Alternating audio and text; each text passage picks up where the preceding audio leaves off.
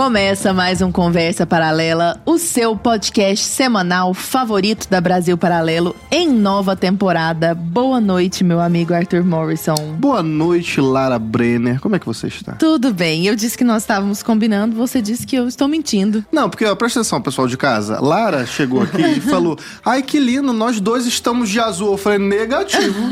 Você está louca, querida. Como assim que você está de azul, Lara Brenner? Pra mim será azul marinho, gente. eu tô grávida, eu tenho licença Deixa nos poética. comentários se é- o vestido de Lara Brenner é cinza ou é azul. Vamos ver quem ganha. O Arthur, enquete, disse, enquete. o Arthur disse que é igual aquele negócio do, do vestido, Do que era vestido dourado, era e branco, dourado e branco Ou, ou, que que preto e azul. Ou preto e azul. Bom, enfim.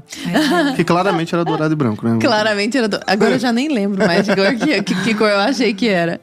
Estamos com duas convidadas maravilhosas, muito femininas, para nós falarmos justamente sobre feminilidade e cuidados com o lar. Vamos falar com Laís Salles, que é fundadora da comunidade Entre Esposas. Eu estou lá no Instagram, adoro o conteúdo, inclusive. Bem-vinda, minha querida. Oi, querida. Muito obrigada pelo convite. É uma alegria estar aqui com vocês. Muito prazer. Toda nossa alegria. Um prazer muito grande. Laís, eu já tinha o prazer de conhecer, nos, nos encontramos sem querer. Sem querer. E tive hoje o prazer de conhecer, finalmente, né? De ver ao vivo, pegar, encostar, abraçar a querida e competentíssima Cissa Rego Macedo, que é designer de interiores e produtora de um baita conteúdo no Instagram sobre. Cuidados com a casa, mesa posta, cuidados com a casa de maneira geral. Bem-vinda, Cissa. Tudo bom? Tudo Tudo, bem, gente? Um prazer estar aqui. Eu tô, eu tava me sentindo assim, meio. Parece que é um sonho. Porque Ah, eu já assisto vocês há um tempão, já assisti várias conversas paralelas. Então, assim, parece um negócio. Ainda não aterrisei. Um Poxa, grande que prazer legal. estar aqui com vocês. Prazer, nosso. Prazer. Nossa, estamos com moral, Não né? tô acreditando. Cissa é nosso podcast. Grande programa da Brasil Paralelo. Ah, o maior programa. Cissa Rego assiste ao nosso Tá programa. vendo? Tá vendo? Laís, pensa que para nós falarmos sobre feminilidade cuidados com o lar, talvez seja cuidados com o lar, imagino todo mundo já tenha uma ideia intuitiva, embora eu tenha certeza de que a Cissa vai trazer comentários novos a respeito disso. Mas eu acho que o próprio conceito de feminilidade às vezes é meio deturpado, assim, só pra gente partir da mesma página, o que que nós podemos considerar como feminilidade? O que que você diria? Olha, Lara, a feminilidade, ela é a, a condição da mulher, né? Então, assim como o, o homem tem a masculinidade. Então, a mulher, não existe uma mulher que não tenha feminilidade. Né? A mulher, ela pode, claro, realizar melhor a sua natureza de mulher, se tornando mais feminina, assim como o homem pode realizar melhor a sua natureza de homem, se tornando mais masculino. Agora, o que que isso, é, como isso se manifesta de uma maneira concreta, é que gera essa confusão. E como a gente está muito acostumado a confundir né, os acidentais com a essência, a gente acha que feminilidade é aquilo que, que aparece aos olhos. Né? A gente acha que feminilidade são atributos físicos, que é um modo de é um modo de ser no mundo, mas que não tem uma única expressividade. Então, cada mulher expressa uma feminilidade na medida em que ela se conecta com a sua essência, com a sua natureza. Né? E a gente pode. a gente- acho que ao longo do programa inteiro isso vai. Porque não existe uma definição. Se eu é, reduzir. A gente pode pensar, existem várias definições, né? Do que seria a feminilidade. Então a gente pode pensar que toda mulher, ela. A gente pode olhar para o corpo da mulher e descobrir aquilo que é próprio da mulher. A gente pode olhar para a maneira como a mulher. Para a afetividade feminina e pensar aquilo que é mais próprio da afetividade feminina. A gente pode pensar nos símbolos do feminino. A gente pode pensar hoje, a gente está muito desconectado a essa linguagem simbólica, ao universo simbólico. Por isso que às vezes é mais fácil a gente recorrer a, sei lá, argumentações científicas. Então, o que que é uma mulher para a ciência? Como funciona o cérebro da mulher? Em que medida ele é diferente do cérebro do homem? O fato é que homem e mulher são duas formas de ser radicalmente distintas. Eu acho que, é, partindo desse, desse pressuposto, né, de que existe uma diferença essencial aí, em que não quer dizer uma desigualdade no sentido de, da dignidade, os dois são igualmente dignos, mas existe uma diferença e que são diferenças que se complementam, são diferenças que elas não rivalizam, mas que elas se encontram, né? Uma eh, se encaixa a outra, né? A, a característica. Excelente. Como que você vê isso, Cícera, a feminilidade? Olha, eu acho que existe uma coisa muito essencial que se manifesta, é muito ligado à criação, e eu gosto de pensar nisso tocando a eternidade. Porque eu acho que ao longo dos anos e dos tempos e das manifestações culturais e do. Desde que o mundo é mundo, vai sempre existir é, uma, uma essência que é polarizada, oposta, é, como se fosse yin e yang, sol e lua, que está muito ligada aos símbolos. E acho que o feminino, ele tá nesse, nesse lugar é, que toca a eternidade, que independentemente é do tempo que a gente tiver, ele vai é, se manifestar. E dentro do coração é, das mulheres, né? Dentro da. Eu acho que ele, vem muito com a essência, mas acho que essa força feminina e os atributos, as características, os homens também tocam, e assim como as mulheres tocam é, esse encontro do lado masculino, isso se, se, se integra e se complementa de um jeito muito natural. Uhum. Só que a gente não pode se desequilibrar. Eu acho que no, no tempo de hoje a gente tá. As coisas vão se polarizando por um lado, vão Sim. se polarizando por outro. E eu acho que a gente. Eu gosto muito de pensar no conceito de equilíbrio, mais ligado à nossa essência, aquilo que a gente foi feito, aquilo que deixa a gente feliz.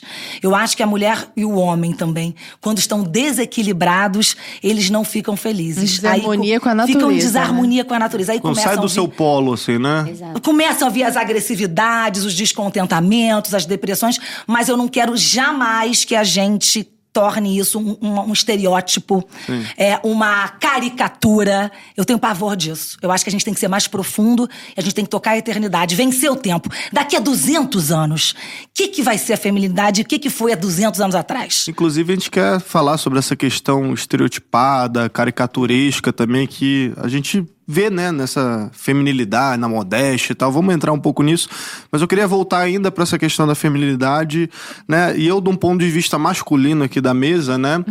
é, Devia estar com a camiseta lugar de fala. Podia Ele tem essa camiseta. fala, É, a gente pensa assim, né? Acho que a maioria dos homens e tal, não sei se as pessoas em geral, quando a gente olha pra feminilidade, assim, isso já remete a algum aspecto exterior nas mulheres, né? Como se a, ah, é a mulher que ela fala baixinho, fala com calma, é a mulher que ela se senta de determinado jeito, que se veste de determinado Ela não jeito. é estabanada. Ela é delicada, ela, sabe, ela ah, ela é a mulher perfeita, aquela coisa, ela fala com calma, ela não fala palavrão, sabe?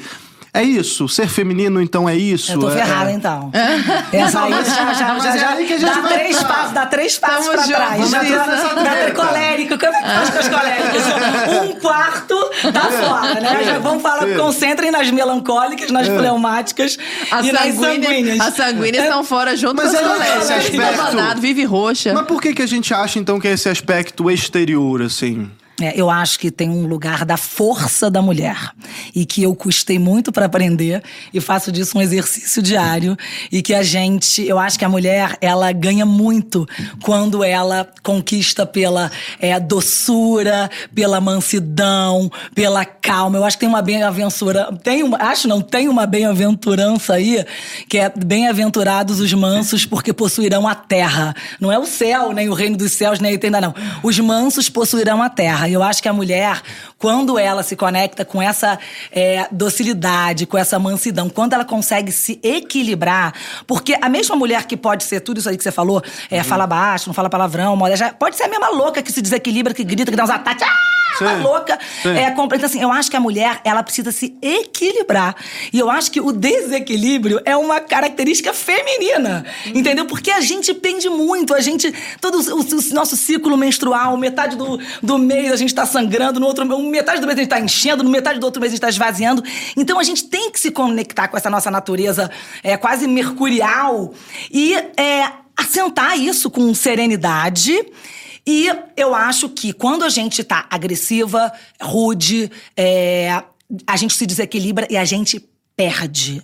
Eu aprendi isso a duras penas. Queria ter aprendido mais cedo, sabe? Eu acho que todas as vezes que eu consegui me controlar, que eu consegui baixar o fogo e controlar o fogo, a gente a civilização, né? a gente consegue construir dominar um o fogo. fogo dominado, porque é, um, é uma virtude, é um autocontrole, né? Uhum. E acho que quando a, se a gente se, se a gente vai para ser beligerante, grossa, agressiva, não tô dizendo que eu não, fa, não chego nesse lugar não. A gente só perde. É isso. Você ia falar alguma coisa, Laís, desse Sim, aspecto exterior. coisas.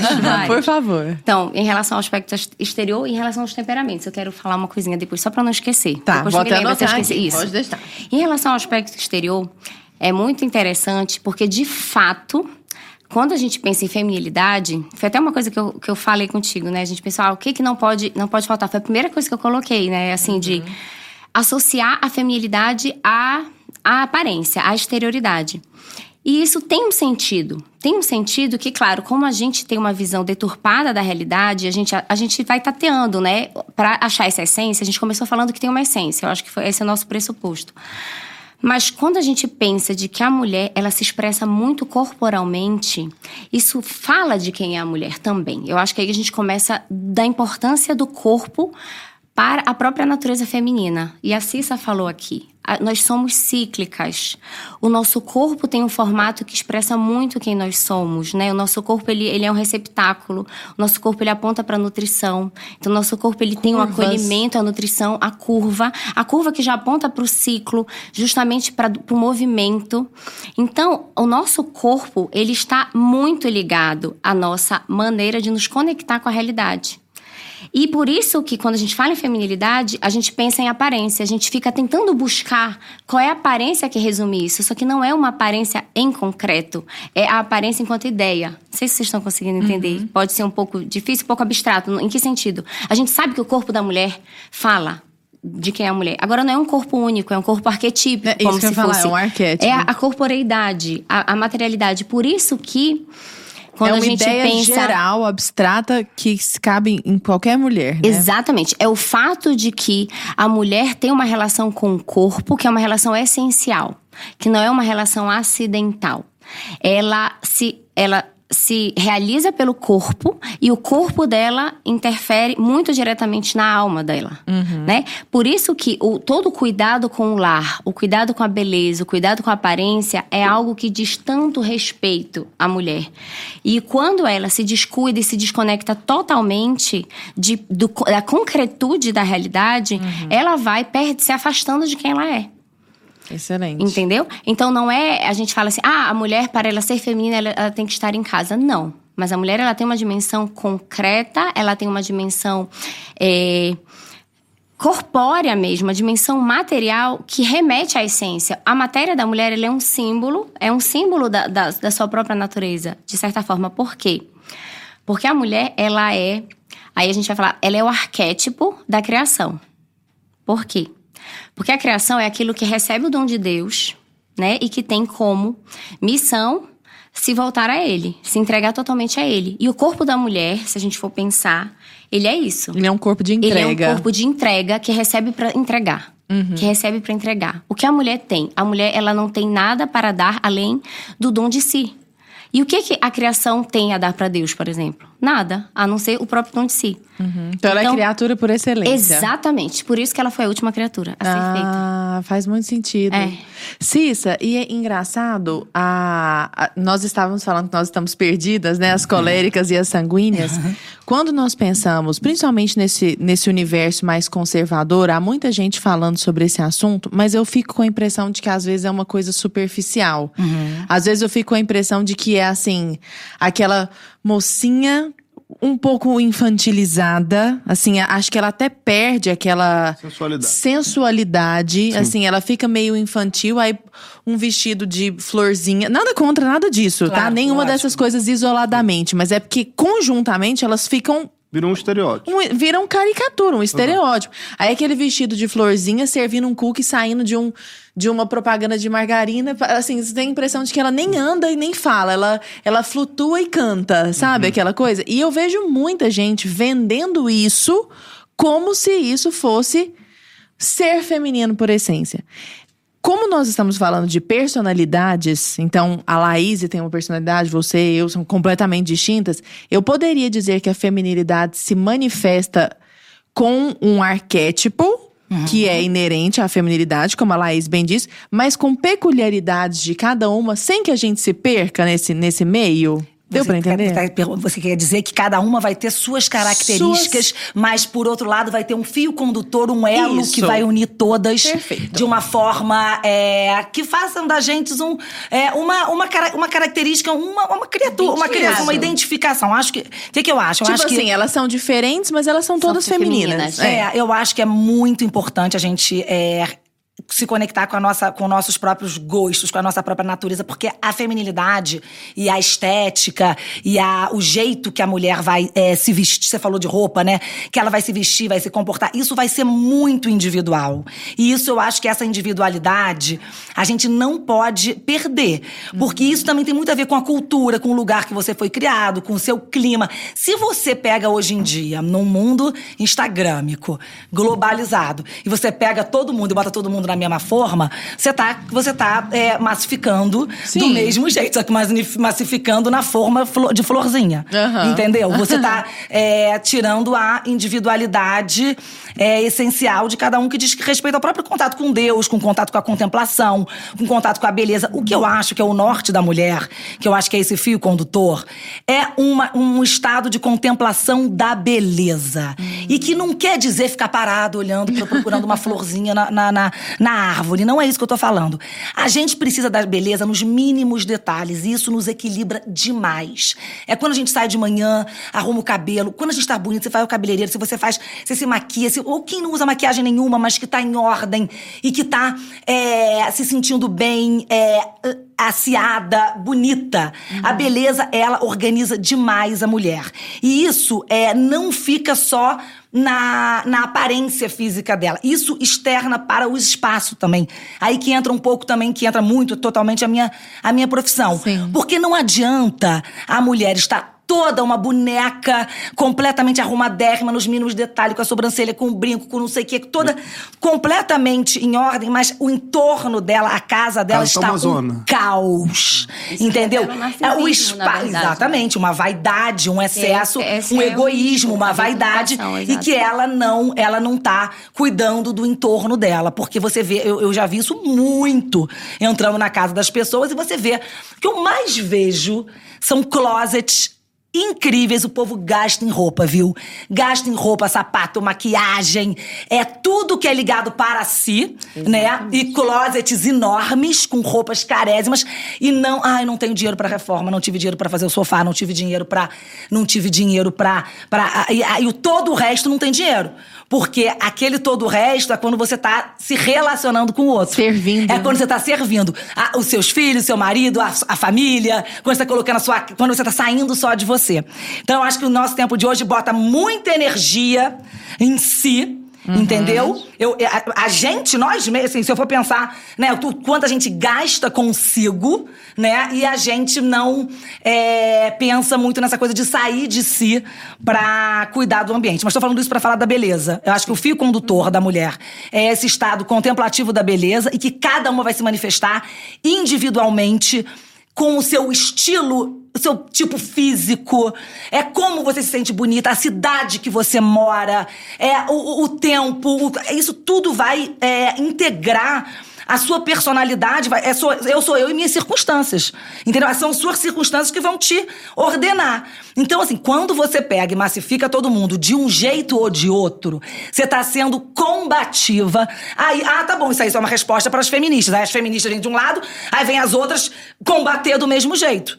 Elas estão sendo tão combativas Quanto? e estão sendo tão beligerantes e estão fazendo um cabo de guerra do mesmo jeito. É briga de mulher e briga de mulher é cabelo arrancado, é gritaria. pouco Não serve pra nada. né? E- Completamente. Apesar, completamente. apesar da, da cara parecer enganar ser feminina se é uma resposta brutal, por exemplo, contra um comportamento feminista, É. ela já tá- não tá sendo feminina. Porque né? ela entra na, pola- ali- na polaridade da disputa e da, e da beligerância, que não é algo feminino. O feminino Mas eu acho é- que o nosso tempo de hoje, eu acho que tudo isso é muito bom, sabe por quê? Porque permite que a gente reflita e que a gente escolha e que a gente é, chegue no ponto de tirar os excessos e de encontrar aquilo que realmente importa. E cada uma vai ter no, no seu é, espectro de, entre todas as aspas, feminilidade, se manifestando do seu jeito, sabe? Essa coisa da individualidade é muito importante porque Deus não fez nenhuma pessoa igual, né? Todo mundo é, ou, é, a- a- cada um vai ter uma essência própria. E quando a gente tem uma vida interior, uma vida contemplativa, uma vida de reflexão, você vai se conectar com essa sua essência e vai dar bom. Não, isso- Entendeu? Isso você tá falando uma coisa interessante, porque já era uma pergunta que eu. Aham. Quando a gente tava montando a pauta e tal, eu falei, tá, mas. é, como a gente já tem aquele estereótipo da mulher feminina e daquele jeitão e Da não sei o propaganda quê, de da margarina. propaganda e tal. Aí eu fico pensando, pô, eu conheço um monte de mulheres, né? Que, cara, ou tiveram um- filho sozinha, criaram um filho sozinha, mulheres independentes, mulheres às vezes mais explosivas, ou mulheres fortes tal. Eu fico pensando, Às sei lá, vezes, nos literalmente, estereótipos, né? Tipo bodybuilders, assim, sabe? Mais masculinizadas, se eu posso botar aí, entre aspas, a É, não, a palavra. estética do corpo da nossa geração, o que a gente acha bonito, eu vejo que você malha, eu te acompanho no Instagram e tá lá mostrando os- a, o que a, a nossa geração, o que a gente acha bonito, nós mulheres, tô nem falando de homem não, nem falando pra agradar homem, não, não. o que a gente acha bonito em termos de esteticamente de corpo, já é um negócio masculinizado. Sim, Entendeu? é Quem que nasceu no nosso tempo. Mas é isso que eu quero entrar. Não tô- então, é. então, por exemplo, uma mulher que ela é, sei lá, mais bodybuilder, mais fortona, ou, ou mais agressiva, assim, né? mais explosiva, mais colericona, ou mais independente, ah, porque teve que criar os filhos sozinho, ou ela faz tarefas consideradas masculinas, então, tipo, ela faz uma reforma de casa, ela faz, ela troca um chuveiro, faz uns negócios assim, tipo, meio carlão, assim, sabe? Ela deixa de ser feminina, ela não é feminina, então, uma mulher dessa. É só não, pra, só pra eu a Laís tentar... disse que não existe mulher que não seja feminina. Então, mas é isso que eu quero só pra gente também. Porque tem pessoas, mulheres assim, que estão nos assistindo e falam: ah, mas eu não sou a da Sou propaganda. nada disso, não é pra mim esse Mas gosto de podcast. me maquiar, gosto de, de, sabe, sou hétero aqui, gosto de, me, de sair com. Gosto de, de me vestir bem, gosto da minha casa arrumada. Como é Aí. que é assim? Tem um meio termo, não tem? Só pra gente botar tudo na mesma página. Então, todas as mulheres têm a feminilidade. Mas é óbvio, a gente também não pode dizer assim, todas as expressões concretas de, femi da- da- de mulheres se aproximam do seu feminino, revelam seu feminino, isso não acontece. Sim. Porque isso quer dizer que nós temos a capacidade de, de, de sermos perfeitos, assim, é, de exercitar todas as virtudes, mas não quer dizer que a gente desenvolva. Agora, é lógico que quando eu, eu vou ser uma pessoa temperante, diferente da Lara temperante, diferente da Cissa temperante, do Arthur temperante. Então, as mulheres também, para exercitar a sua feminilidade, não quer dizer que é, vai ser igual. E, mas tem mulheres que, de fato, se distanciam disso e que não atualizam, digamos, essa potência, por mais que exista nelas. E a Cissa falou um ponto que, para mim, é a chave desse, desse. É o que. É o que reúne, é o que harmoniza. Primeiro, quando ela fala de beleza. A beleza, ela é uma. É um atributo da feminilidade, porque a beleza, ela implica justamente a harmonia. Ela, ela revela a harmonia das partes. E a mulher, ela é um ser complexo. É um ser que, por natureza, tem várias expressões. Então, tem a expressão do olhar para si, tem a expressão do olhar para o outro e tem a expressão do olhar para cima. Né? Que é olhar para a eternidade. Se você não tem esse eixo de eternidade, esse espaço de reflexão, esse espaço de intimidade para harmonizar essas outras coisas, você fica numa batalha entre olhar para si e olhar para o outro. Olhar para si e olhar para o outro. Porque você não consegue harmonizar isso num sentido, você não unifica, você não se unifica.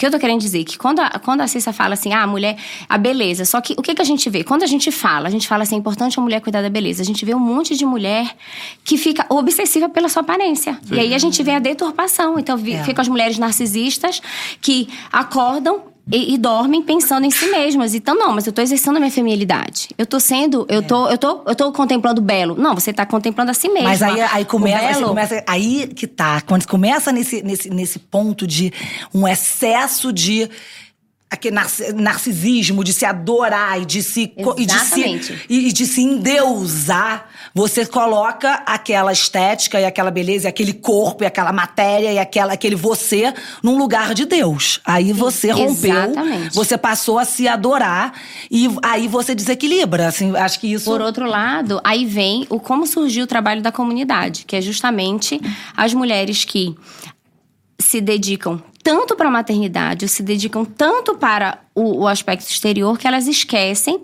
do cuidado de si, que não é um cuidado de si mesmo. Não é um cuidado, é, é um cuidado de si mesmo, mas que não é para. A finalidade não é o, o si mesmo, né? Fi- A finalidade da mulher, a finalidade de nenhum ser humano é a si próprio, né? Estou cuidando Ninguém- de mim porque eu sou maravilhosa. Exatamente. Porque Quando eu a mereço. gente fala, né? Então, esse discurso, assim, né? O que importa é ser feliz, você em primeiro lugar, isso não realiza o ser humano. Por isso que não traz felicidade. Então, todo, todo movimento da alma tem que ser um movimento que, se vai pra, que vai para fora. Então, mesmo quando você cuida de si mesma, você cuida para estar melhor para o outro. E, a, a, por exemplo, essa, esse cuidado da beleza, esse cuidado no matrimônio, o que, que a gente vê?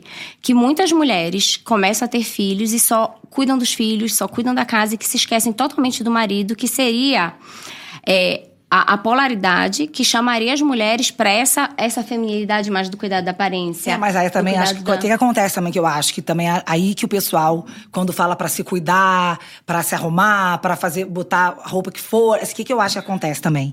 Quando a mulher também é maravilhosa, serve, eu não tenho filho, tá? Eu sou solteira, mas a mulher que ela tá ali servindo a família, os filhos e que ela não, não coloca ela e que ela, ela, ela acaba ficando ressentida porque ela já não se cuida mais, aí ela se vai se colocando em último plano.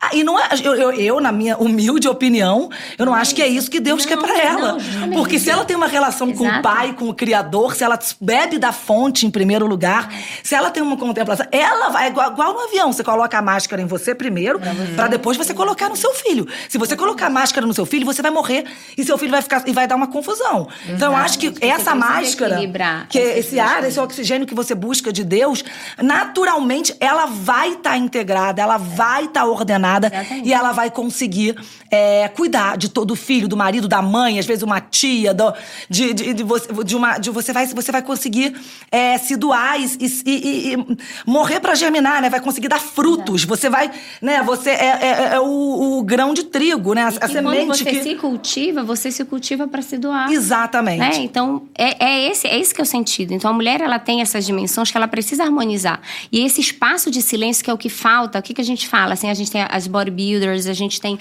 ah, uma estética ficando muito... Igual, e tem muito... bodybuilders maravilhosas, que são excelentes mães, que cuidam, Sim, que sim. cuidam da família quê? caramba. Porque é essa questão, como você é difícil você olhar e você definir, né? Simplesmente pelo olhar, agora você precisa conhecer, você pelas atitudes, pela maneira como ela encara a, a sua maternidade ou a ausência da maternidade, porque se você vai se fechando e aquilo passa a ser um cultivo é, seus prazeres egóico, exatamente. Aí você passa a cultuar a si mesmo, que é quando o ser humano se é, entra em derrocada, né? é uma expressão por- mais você externa, tem né? Você tem que, você tem que, que se abrir. E esse espaço de abertura, ele surge para todos os seres humanos e para a mulher em especial quando ela tem um espaço de recolhimento, que é o que não se vê hoje. É isso. O grande problema é porque a gente está numa sociedade que hiperestimula e a mulher ela se vê sem esse espaço para harmonizar as coisas. Sabe quando a gente fala, não, peraí rapidinho, eu preciso assimilar? A mulher precisa assimilar. A mulher quando ela recebe estímulos, ela primeiro ela precisa assimilar para depois colocar em prática. Porque senão ela mimetiza, ela reproduz e ela perde o quê? A individualidade que vem da intenção.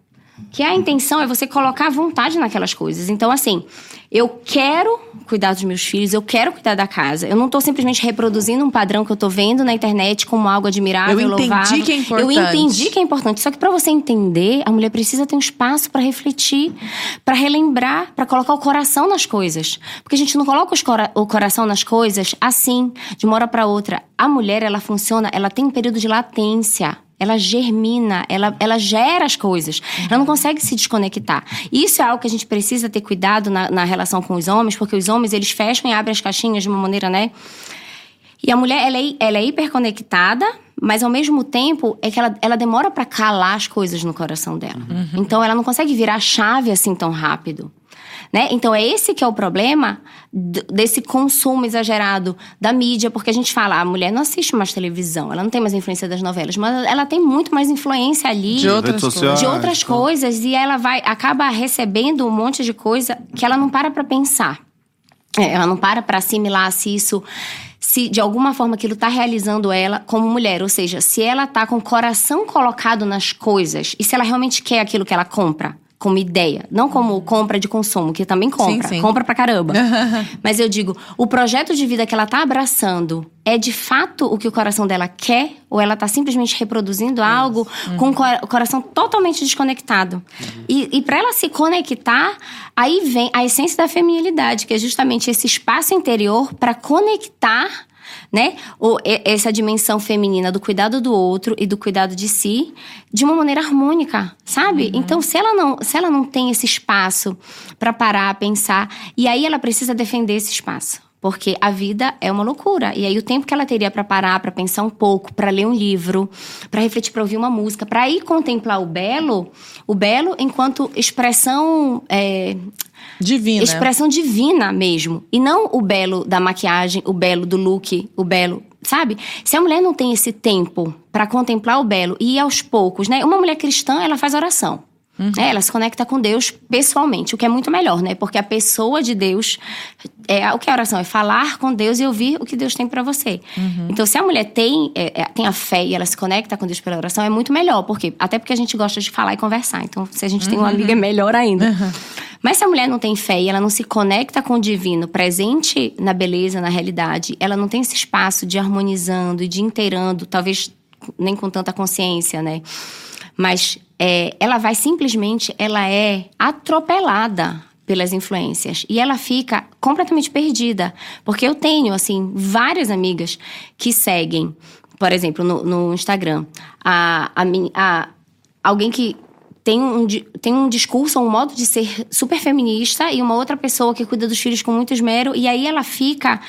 Ela entra numa, numa contradição interna, sabe? Porque. E é essa contradição que gera tanto sofrimento, porque ela não sabe o que ela ama de fato. É. Aí, eu acho que a gente, aí que tá. Eu acho que a mulher, né, essa coisa de separar. Eu acho que é uma coisa que é comum a gente. A gente precisa de se interiorizar, de se ouvir desse silêncio, essa coisa da caverna, essa coisa pra Exato, dentro, o próprio exatamente. corpo feminino, o próprio. O como é que- genitália. entendeu? A, a genitália, a mulher recebe essa, ela, essa necessidade de. E eu faço, falando em causa própria, quando a gente fala assim, o, eu, isso me deixa feliz, isso faz bem, ou eu tô reproduzindo uma coisa que falaram pra mim que era bom. É. Eu, tô, eu tô seguindo a boiada. O que que me deixa bem mesmo? O que, E- aí você prazer começar a pura ter essa dopamina. personalidade. Porque às vezes não é, não é prazer, é pura dopamina. não é felicidade, é pura Estímulo. dopamina. Só então estímulo. você pensa que você tá feliz, mas na verdade você tá com a dopamina lá, lá no alto. É. De fato não tem felicidade. É isso, a você É a entrar em dimensão interior. contato, essa dimensão interior, eu acho que é, é, é, é próprio da mulher precisar ficar em silêncio. Você não viu aquele? Tem um meme engraçadíssimo que fala assim: mulher foi pra cadeia pra poder ficar em paz. Já viu esse? Que a mulher foi pra cadeia. Ela fala que a mulher foi pra cadeia pra poder ter sossego, ter um tempo de sossego. Porque você vê essa necessidade da. De vo, e eu, eu vejo assim, quem é, tem filho, marido, tem muitas coisas pra equilibrar. Eu penso que isso é um desafio pra mulher. muito. Conseguir encontrar esse lugar de silêncio e interiorização, porque isso nutre demais. E isso vai te dar as E respostas. vai dar o sentido para as coisas que você faz no, no outro resto do dia. Porque É. senão você faz o dia, você o dia se torna automático. E se você se desconecta do sentido da realidade, tem uma hora que você termina o dia falando o quê? Eu não aguento mais. E é o que a gente vê as mulheres falando, eu não aguento mais. Chuta o balde e vai Eu tô embora. cansada. É, mas também ninguém, essa, cansada, essa né? coisa de você ser perfeita, essa cobrança, é, isso também não vai te fazer feliz, sabe? Assim, eu digo assim, você, ah, essa coisa de você, a casa tem que estar perfeita, o cabelo tem que estar perfeito, os filhos todos arrumados, todo mundo estudado. É, Porque essa ideia do, do, do estar perfeito, você tá comprando a aparência. é. Porque quando você está comprando o interior, você entende que o cultivo é importante, você entende que o caminho é importante, sabe? Eu estava pensando nisso essa semana. O quanto a gente desvaloriza, por exemplo, a importância do cansaço. O cansaço no dia a dia ele é extremamente pedagógico. O cansaço com cuidar das coisas, ele, ele embota um pouquinho a nossa sensibilidade, porque a gente vai se tornando menos capaz até de usufruir as coisas. Mas ele, ele torna a gente em contato com o essencial, sabe? Ele, ele ele educa a nossa sensibilidade muito acostumada Obriga a ser o tempo a gente a inteiro- parar. Oi? O cansaço obriga a gente a parar. e, a gente- obriga a gente a desacelerar no sentido assim, é, quando a gente tá muito cansado, por exemplo, a gente não quer ir pra festa, a gente não quer Uhum. uma coisa oba-oba, a gente quer simplesmente o silêncio. A gente quer é, é um indicativo do corpo de que a gente precisa agora fazer esse movimento pra dentro. E aí vem é, o que eu acho sensacional do trabalho da Cissa aqui. Porque o que é o dentro, por essência da mulher? Então, quando a gente fala assim, a gente falou, né? A mulher é muito conectada ao corpo, é conectada à matéria, ela tem essa dimensão cavernal, ela tem essa dimensão, assim, que ela é pra dentro. Aí que o cuidado do lar expressa muito a feminilidade. Isso não tem nada a ver com. é, uma posição reacionária, retrógrada, de que a mulher tem que O ser dona de machista, né? casa. Machista, patriarcado, não. Simplesmente tem a ver que o espaço é, íntimo, esse espaço íntimo é o espaço em que a mulher, ela se conecta. Ela se conecta com, com as coisas, ela se conecta com quem ela é. Né? Cuidando desse espaço interior. A mulher, ela, ela é a dimensão interior. E aqui que a gente percebe que um mundo em que o, o espaço interior né, é arquitetônico, mas que... É o que se- caos. Ou totalmente desvalorizado, a gente tem uma sociedade extremamente materialista, uma sociedade extremamente voltada para força, para agitação, é porque o, o homem no mundo, ele falar, com essa força, o que, que ele né? exatamente, ele consegue, o que, que a força consegue? Agitar a realidade, mas ela não dá o sentido para as coisas, Uhum. entendeu? Então sempre foi esse duplo movimento, o homem tocando o movimento ali da história, agindo e para fora, e a mulher dava o sentido que fazia reunir é, é, a realidade e fazer esse pêndulo da história, né? O pra dentro e pra fora, o pra dentro e pra fora. E a gente perde isso quando o trabalho, o- o- a, a vida no lar, a intimidade em casa deixou, deixou de acontecer. Compensa sabe? falar um pouquinho da casa, então. É, que que eu acho? Cuidado com a casa, expressa essa feminilidade. Como é que você se sente, assim? Como é que você começou a tua trajetória? Como é que você foi se descobrindo nisso? Então, Arthur, eu, eu sou advogada, né? Até os 35 anos eu advogava, trabalhava com direito tributário, trabalhava no escritório de advocacia, morei aqui em São Paulo, trabalhava no Rio.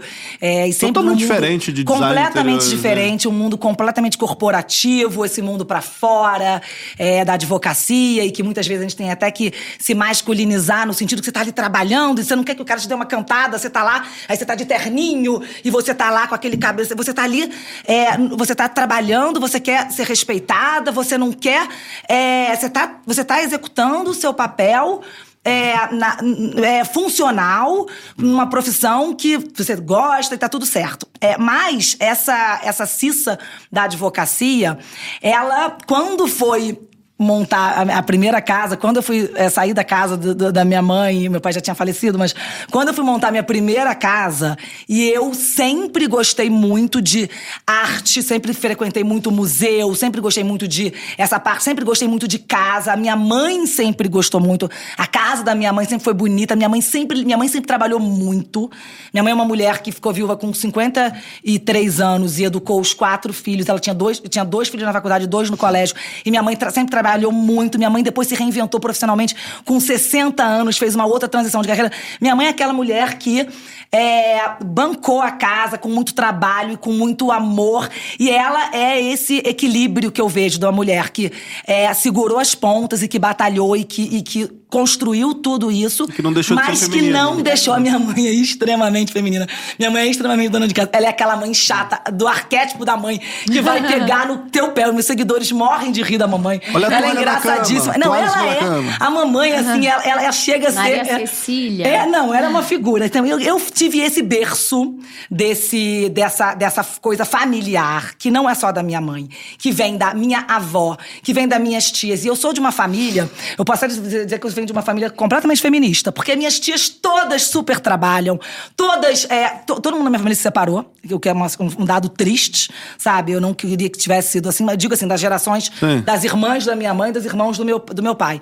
E todo mundo ali, no- eu digo o seguinte, não sou uma aquela família perfeita, entendeu? Mas dentro desse perfil de mulheres que sempre trabalharam, que é, cuidavam dos filhos e que construíram a vida com o próprio trabalho, Todas elas sempre amaram muito a casa. A minha tia tem um buffet, a minha tia ela tem é, super craque com negócio de comida e de mesa posta e de guardanapos, de coisas. Então, esse cuidado que eu recebi de berço, dá, que é uma sabedoria oral que passa da bisavó, que passou para minha avó, que passou para minha mãe e que chegou na gente, é uma sabedoria e um conhecimento em relação ao trato da casa que não está disponível nas universidades, que não está na faculdade de design de interiores, que não está na faculdade de arquitetura, que não está é, no nosso tempo. Por quê? Porque as mulheres foram perdendo essa naturalmente.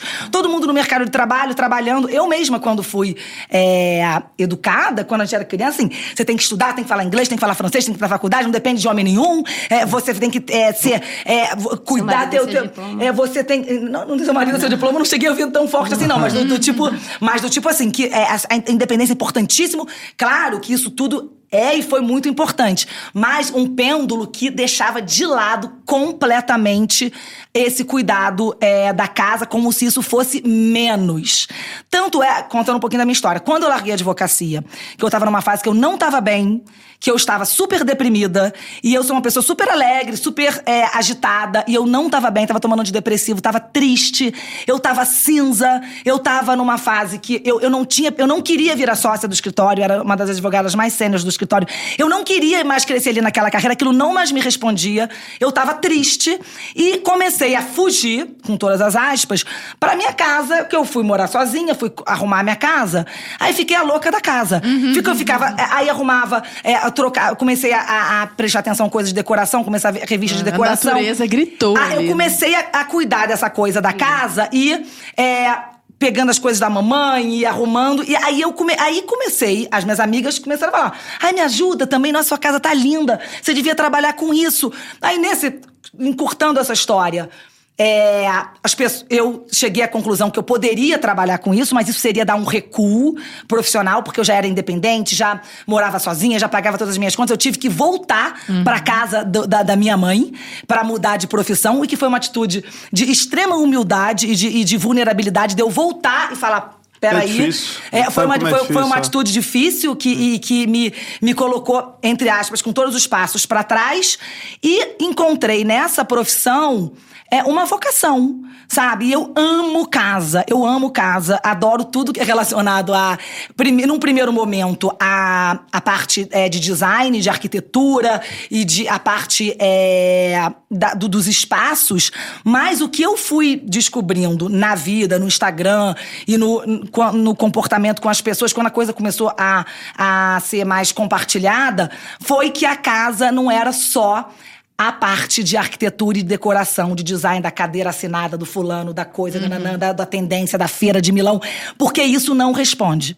Se eu tivesse que ficar só aí, eu amo arquitetura, eu amo decoração e adoro, e vou a tudo que é feira, adoro arte, vou à feira de arte contemporânea, eu vou a tudo. Gente, eu vou a tudo. Eu sou uma pessoa que entro e saio, e vou nos lugares, e vou tirando a minha opinião, e vou integrando, é, para o que responde à casa do nosso tempo de hoje. Então, é nesse aspecto do uso da casa, eu aliei um conhecimento oral que passa de mãe para filha e que não passa mais porque parou numa geração para cima porque ninguém falava mais disso, ninguém mais recebeu isso. E é, trouxe isso, integrei isso com a minha profissão como designer de interiores tem um escritório de, de, de, arquitetura e design lá no Rio, que eu comecei a postar o conteúdo no Instagram, e naquela velha fórmula que você começa a postar e todo mundo começa a querer, e acabei é, fazendo os cursos, né? Que é o Decore a Casa e o Decore a Mesa. Mas a grande surpresa da minha vida é o Decore a Mesa. Porque o Decore a Mesa, que é o curso que eu passo ali, aquele conhecimento oral que eu aprendi na minha casa, que é aquilo que, entre todas as aspas, valia menos. Gente, eu fiz, eu estudei direito na PUC, eu fiz é, pós em Direito Financeiro e Tributário na UF, eu fiz é, Direito Civil Constitucional na UERJ, eu, eu estudei Design Interior já cresci, eu fiz um... Eu sou, tô completamente diplomada e estudada e toda, mas o, o, aquilo que eu aprendi com a minha mãe e dentro de casa, do uso da gestão da casa, foi, foi, é uma das coisas que mais me é, projetou, e não foi um projeto meu. Assim, eu não acordei de manhã e falei assim, ah, agora vamos descobrir aqui o que, que vai dar dinheiro na internet. Da minha família. Vamos, nada disso, não era isso. Era o seguinte: a gente entrega o projeto, só que não basta eu escolher a cadeira certa, a mesa, o quadro, e eu tá tudo ali. Aquela casa tem que ter um uso. Aquilo tem que servir Aquilo não pode ser uma coisa em si mesma. Tem que ter uma finalidade. Tem que ter uma finalidade. Fica um monte de cadeira solta, ninguém senta nas Ninguém cadeiras. senta, todo mundo fica- vê a televisão é, jogado no sofá, ninguém mais É, coloca é só a mesa. bonito. É, só, é só a imagem. Só matéria. Fica Sério? umas casas dessas que a gente vê no. YouTube de rico, tem as 50 cadeiras na casa. Fala, pô, mas vai dar uma festa 100 pra 100 pessoas aqui. É umas coisas assim que tu fica, cara, mas pra que tanta cadeiras? Pra que tanto lugar assim? Isso é muito- Não, assim, mas a parte, da, a parte da arquitetura e do design eu amo. E eu adoro é, espaços bonitos e casas bonitas e vejo o trabalho de várias coisas. É uma coisa que faz parte do meu trabalho. Mas isso em si, se isso não tiver a finalidade de servir a serviço da família, a serviço da- da- das pessoas, é, da- dos amigos, não só, porque muita, hoje em dia a família também são muitos amigos. pessoal, exatamente. porque as hoje em dia a- as famílias foram se é, degradando tanto que você. E eu estimulo as pessoas, convida os seus amigos, faz o aniversário na sua casa. Os aniversários são nos restaurantes. A gente foi pra rua. O nosso Buffet, tempo é no festa. buffet, no salão de festa. Chama pra dentro da sua casa, chama os seus amigos, vamos usar Olha como é um essa casa. desculpa, mas tudo que ela tá falando é exatamente a Pra expressão do dentro. Movimento feminino. E- É isso, foi isso que me chamou a atenção. Desculpa, gente. Desculpa imagina, Cissa. Mas é porque eu achei isso tão, tão sensacional naquele. Eu não sei se foi uma espécie de documentário que tu fizeste pra lançar Ah, o Decore a do Mesa. Decore a Mesa, é, foi. E quando ela fala isso, a gente tá vivendo pra fora. Então a gente tem que a gente tem que viver pra dentro, que foi o que a pandemia trouxe de presente pra gente, Rede- redescobrir esse universo inte- interior. E isso é o feminino que falta no mundo. E é isso que ela tá falando. Então, como a gente não tem mais as famílias grandes, então não é, você não vai mais chamar os seus irmãos, porque você vai ter um É, irmão, é um outro filho, irmão, um irmão, é. exatamente. Mas você- você pode fazer os seus vínculos, Os mas seus vínculos seu mais espaço. fortes. Exatamente. É, entendeu? Às vezes você tem aquele amigo que não tem família, que até é uma família mais desgarrada. Integra! Isso chama é- aquele pessoa pra isso sua é vida. maternidade Entendeu? Chama. É. leiga. Não, e a- chama aquela pessoa pra sua casa, convida pra estar com você, integra, seja. E é engraçado, é, porque eu não tenho filho, né? Não sou casada. Eu ia e a isso agora. quantidade de mulher. Não, claro, se eu te der print, você não vai acreditar. A quantidade, a Laís sabe, de mulheres que falam assim: Cissa, você salvou meu casamento.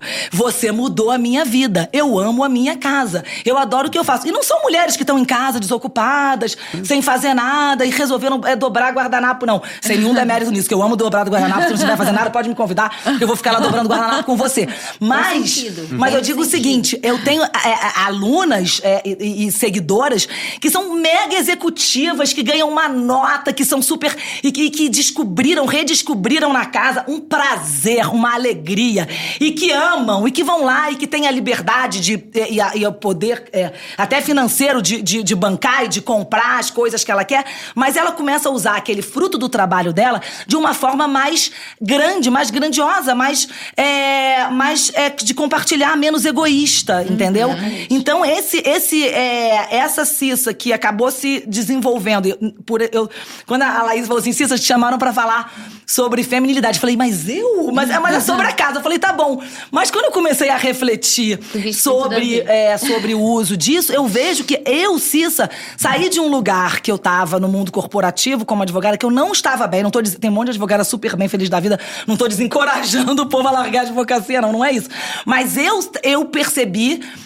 que num lugar é, relacionado mais. voltar pra dentro. Me voltar pra dentro, numa, numa profissão muito mais feminina, onde eu trabalho com estampa, tecido, é, harmonia, cor, beleza, é, cuido da casa, tô dentro da casa da pessoa, entro no closet da pessoa, entro na cozinha da pessoa. É, nesse lugar muito mais feminino, eu prosperei muito mais, eu me encochei. É, e aí, encontro ali uma vocação é, que me é, que coloca o meu trabalho a serviço de uma coisa muito maior, entendeu? Bom, a conversa aqui tá muito interessante, mas eu queria lembrar a todos aí de casa que a gente tá com uma oferta imperdível, então preste atenção. Você que tá aí acompanhando Conversa Paralela, eu tenho uma oportunidade única para você. Agora você pode assinar a Brasil Paralelo uma só vez e ter um acesso liberado para sempre. É isso mesmo, você paga uma vez só, vira membro pro resto da sua vida, não precisa pagar nunca mais. Isso porque a gente começou agora a nossa Black Friday antecipada e com ela foi liberada a assinatura vitalícia.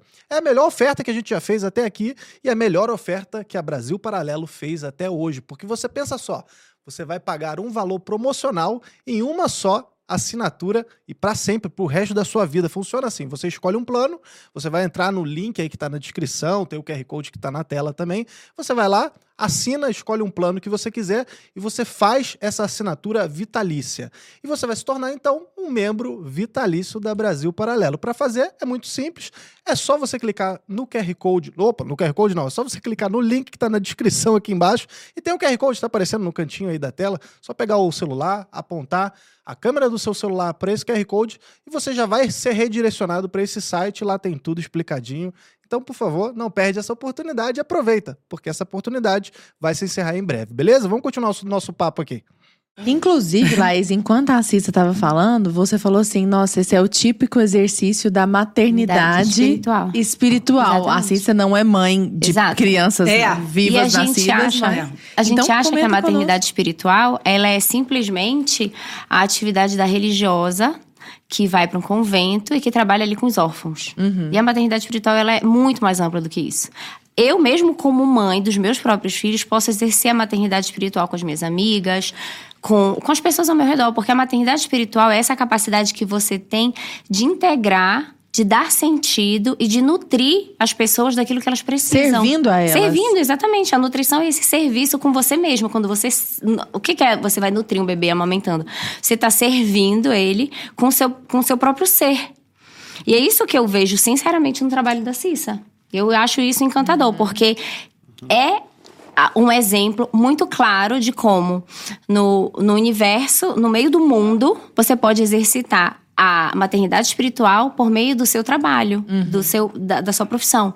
Quando você faz esse movimento, isso é muito bonito. Quando a gente faz um movimento de busca sincera da sua vocação, ou seja, do sentido da sua existência, de encontrar essa finalidade, e você busca isso com sinceridade, isso chega. Isso aparece. É só você ter esse movimento. Eu nunca imaginei, atenção. eu nunca imaginei que eu ia ter imagina. tantas mulheres que eu ia acabar virando. co- Eu, eu- eu- tanto é que todas as minhas copies, né, do, do, do toda a comunicação do Instagram, é sempre tudo no feminino, embora eu tenha um monte de seguidor homem e adoro, eles são super bem-vindos. Tem um monte de arquiteto, um monte de designers, um monte de gente que gosta de arte. Eu tenho muito seguidor homem até, mas acaba que eu nunca imaginei que ia é, entrar nesse lado tão de Cissa, você vai é, liderar essas mulheres todas e ela, você vai ser uma referência. E as pessoas falam assim, Cissa, eu aprendi com você, minha mãe não me ensinou nada disso. Acolhimento, Minha né? mãe, minha mãe trabalhava muito. Eu hoje em dia eu faço aqui em casa, eu não tive A isso gente em casa. Não sabe mas não o que foi tem por- pra dar. É. A verdade é que a gente não sabe o que tem pra dar.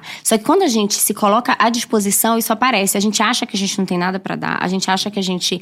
Porque de que fato ensinar, não né? tem o que fala, ensinar. ah, mas eu sou só um Gente, de mas casa, é, lá. foi assim que Ah. surgiu a comunidade. A minha trajetória, quando me perguntam o que que você faz, o que que você é, dá um tilt na minha cabeça, porque eu já fiz tanta coisa. Eu, eu sou do direito também, sou formada, fui servidora pública, fiz doutorado em história, então tenho uma carreira acadêmica, tenho minha tese de doutorado, fiz medicina. Então eu fiz um monte de coisa, mas o que eu estava buscando era exatamente um lugar em que, por que essa multiplicidade, esse meu interesse em tantas coisas eu não conseguia integrar.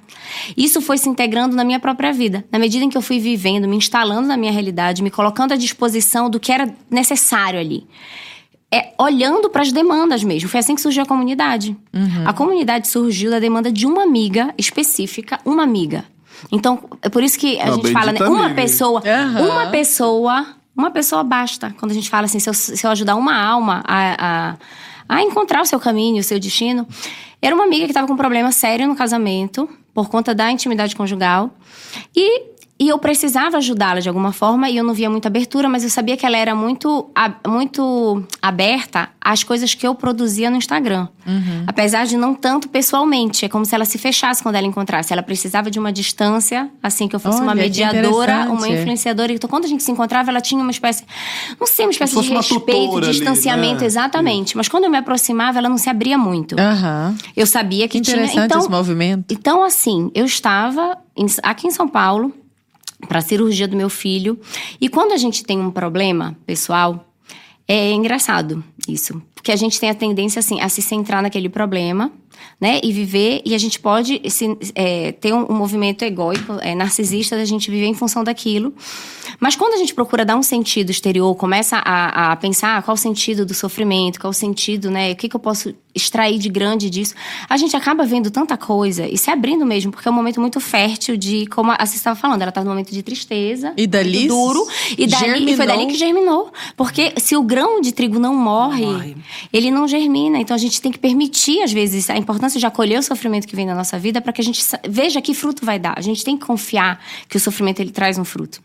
E aí isso me veio um dia, eu estava domingo à noite, sem meu marido há um mês. Vou falar de intimidade conjugal, longe do meu marido, sem longe da minha vida familiar. Mas eu tava com saudade justamente percebendo o quanto aquilo era importante. E eu resolvi criar um Instagram fechado. Instagram fechado. O meu próprio perfil. Eu lembro quando era o fechado. O meu próprio ainda. perfil não era muito grande. Então eu nunca imaginei, nunca na minha vida, que o perfil, aquele perfilzinho fechado, que o nome veio um nome bacana entre esposas. Uhum. Veio assim, ah, quer saber? Eu vou criar um perfil. Eu tava pensando naquela minha amiga rezando, oferecendo por ela, sabia que o casamento não tava bom. E vou criar, abrir uma caixinha. Eu, eu criei o perfil para abrir uma caixinha sobre sexualidade. Uhum. Para falar sobre é, pudor, castidade dentro do casamento e escrúpulo. Porque tem muita mulher que vive a conversão e que quando casa fica cheio de dedos e não consegue se entregar bem para o marido e por outro lado é assim a, o problema da mulher na vida sexual é a entrega seja porque ela tem escrúpulos seja porque ela é feminista e ela acha que se entregar é, é se desvalorizar e que ela tem que fazer quando ela quiser, quando ela tiver afim, e super, e super, entendeu? É difícil você falar da entrega pra uma mulher que tá cansada, mas eu tô morta de cansada, eu não tô afim. E você tem que construir a compreensão do que é entrega na intimidade conjugal. Uhum. Mas eu abri uma caixinha que era simplesmente para dizer, tipo assim, um monte de tabu, olha, isso pode, isso não pode, fica tranquila, te, fica alegre, fica feliz, vai pra cama com teu marido e... Uhum. Resolve sua vida. Resolve, exatamente. é, vão ser felizes. A, a sexualidade no, dentro do casamento, ela é fonte de grande alegria, ela foi feita para isso. O prazer não foi à toa que o prazer ele está inscrito na nossa, na uhum. nossa natureza, né? O problema é que ele está totalmente deturpado, né? Então você procura, uh, você objetifica as pessoas, procura uh, o prazer. a si mesmo. Exatamente, exatamente. Você se oferece como objeto. É. E você procura o prazer com uma finalidade, e, e, aí depois vem o vazio, aí o sexo vai perdendo sentido, e aí, ou você precisa de muito mais para aquilo poder continuar gerando a mesma, a mesma carga de, de uhum. prazer é, neuronal dos neurotransmissores ali, mas que é só prazer, não tem felicidade. Enfim, aí eu abri aquela caixinha e que como os grandes projetos que a gente não tem tanta intenção, a gente simplesmente quer ajudar ou fazer alguma coisa, como a Cissa falou, ela queria ajudar as amigas dela a decorar a casa. Uhum. Eu queria ajudar a minha amiga a salvar o casamento dela. E aí foi entrando um monte de mulher, eu fui vendo uma demanda. Gente, e as mulheres, assim, eu abri, e depois a segunda caixinha foi qual o seu maior problema no casamento? E era assim, 90% sexo sexualidade, assim. Que então, um problema, tem um problema sério com isso dentro do casamento, Sim. né? Então, fora do casamento ninguém consegue viver a castidade, mas dentro do casamento ninguém consegue mais. Ah, mas aí eu falo para arrumar o quarto, porque você vai ver o quarto desse povo, tá com luz branca, horrorosa, um lugar ambiente que não é o quarto horroroso, que o não acolhe. Não, aí eu falo assim, decora o quarto que engravida. Aí o pessoal, vocês gastam uma fortuna nesse tratamento. Então, então já dá dica pra gente, é. decora como? O que, que, é o, o que, que acontece? O quarto, o que que acontece? A gente vê hoje em dia as pessoas com luz de é, 6 mil kelvins, luz branca luz no quarto. Luz de hospital. Luz de hospital. Ah. E, e, e, o primeiro, né? o quarto. Você tem, você tem que ter vontade, o teu quarto tem que ser aquele negócio da mortificação. Você não tem que ter vontade de sair dele. Você tem que sair de Aconchegante. Tem que ser um lugar que você ama. Você tem que voltar pra casa. Eu sempre falo isso. Louca, vai pro você, você ficou num hotel maravilhoso, mas fala assim, não, mas eu falo isso muito no Instagram. Assim. O meu, o meu, o meu quarto é melhor. Você tem que construir e não é tão caro assim. Eu já mostrei tantas vezes. Quando você arruma sua cama, você faz, você Terapia compra um de colchão casal bom. é muito mais caro, divórcio mais ainda. É, não, pessoa, é. Não, não precisa ter 10 lençóis bons, tem dois lençóis, não precisa muito ter bons, é, muito bons, não precisa ter 10 lençóis mequetrefes, aquele armário lotado. Dois. Dois, Ou é um, um lava, outro. um lava, o outro tá. Quer ter um terceiro de back, de back lá para é, backup, beleza. Compra depois, depois Mas compra depois, mas assim, um quarto aconchegante faz muita diferença. E você ter um lugar que seja é com uma cor que te acalme, ou uma coisa clara. Luz amarela. Com luz amarela. É, a pele, a nossa pele fica mais bonita quando a, nossa, quando a gente tá com um tom levemente rosado. Tanto é que quando você pega biquíni, quando você vai é, fazer, experimentar biquíni, cabine de loja de biquíni, Sim, você pode reparar. Ou, ou tem uma iluminação mais um amarelo meio rosado, ou uma. é, a, a- a- tinta é pintada. Então, se você A for. pro- acha que tá lindo, Você tem que ser um pouco mais é quente. Não precisa fazer um quarto desse rosa, jeito. não é disso que eu tô falando, mas você vai pra um bege, pro rosa. Se você for muito pro cinza no quarto, você fica com coisa fria e você não fica tão bonita. E quando você se sente bonita. Você, você tá linda, Exatamente. É. você tem desejo, você tá se sentindo bem, aquele lugar tá acolhedor. Você não quer sair daí. Aí, aí você vai engravidar. Exatamente. Aí você vai engravidar. Eu digo assim, né? Porque Tudo as que pessoas você brincam. cultiva, você se envolve. A mulher, É. ela se envolve com o ambiente, ela toma o ambiente como algo dela. Se você cultiva o seu quarto, você tá. Você, onde tá o teu tesouro, tá teu coração. Então, se o teu tesouro tá no teu quarto, o teu coração tá ali. Hum, que e aí legal. você se envolve com aquele ambiente e aí você vai ter prazer. Na verdade, assim, você fica ansiosa, esperando pra usufruir daquilo que você preparou com todo carinho. É. E o que, que acontece? Uma coisa assim, aí eu falo, bota uma velinha, acende uma luz de vela, coloca uma coisa, muda. Abajur. É, muda, faz uma. Você de repente mudou só uma peseira, mudou uma de trocou, dá uma diferença.